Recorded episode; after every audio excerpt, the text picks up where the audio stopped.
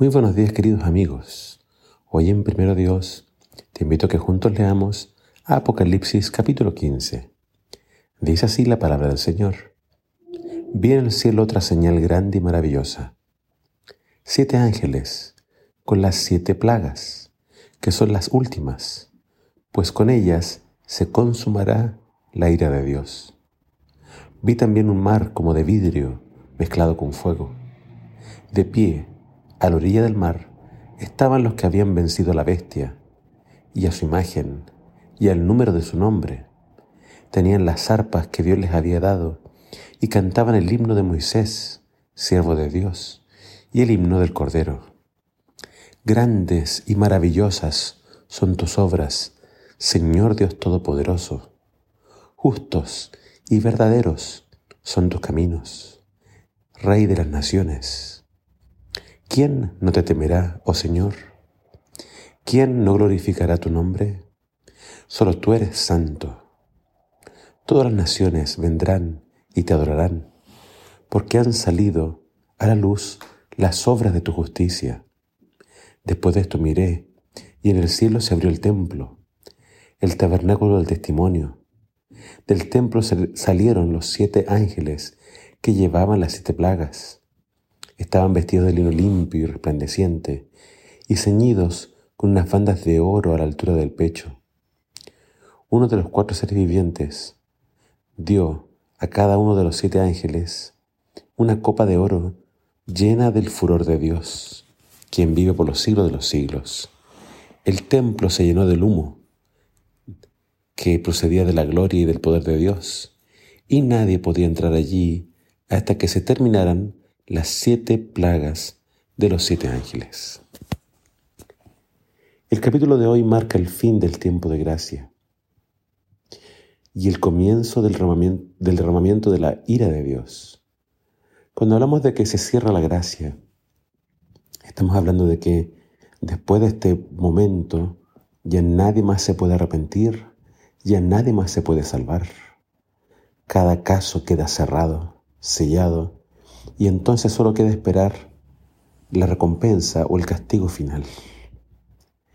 El capítulo de hoy es una introducción a las siete postreras plagas, las copas de la ira de Dios.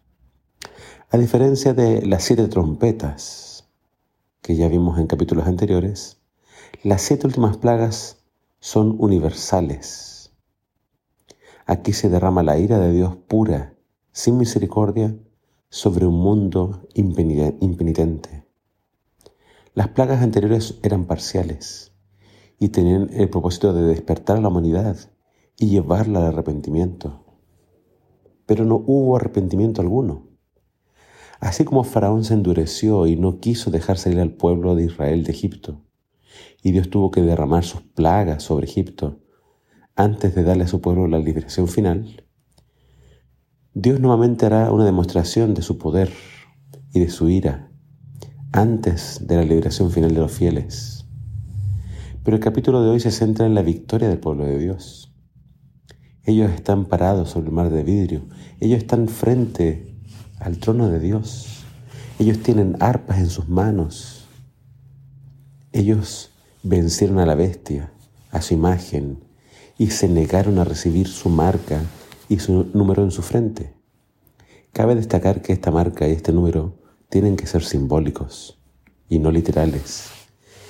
Es decir, representan a quienes aceptan la marca de la bestia, lo hacen de forma intelectual, conscientemente, han rechazado la autoridad de Dios, han rechazado su ley y han rechazado su santo día de reposo.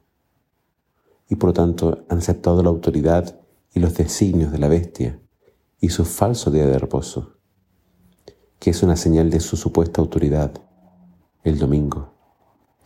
Elijamos a Dios, decidamos serle fiel únicamente a Él, al que con anhelo de salvarnos, su propio Hijo nos dio. El cántico de Moisés fue entonado cuando el pueblo de Israel cruzó el Mar Rojo. Aquí lo cantan los redimidos una vez que obtienen la victoria. Ellos hablan de temer, glorificar y adorar a Dios. Son las invitaciones que ellos mismos hicieron en su predicación final al mundo, o aceptaron cuando escucharon esta última predicación e invitación que se hizo al mundo. Solo se debe temer a Dios, solo se debe glorificar a Dios, solo se debe adorar a Dios. Cuidado con terminar adorando a la bestia o a su imagen. Cuidado con que alguien más ocupe el lugar que le corresponde solamente a Dios en tu corazón. Primero, Dios. El gran conflicto está por terminar. Debemos someternos, obedecer y adorar únicamente a Dios.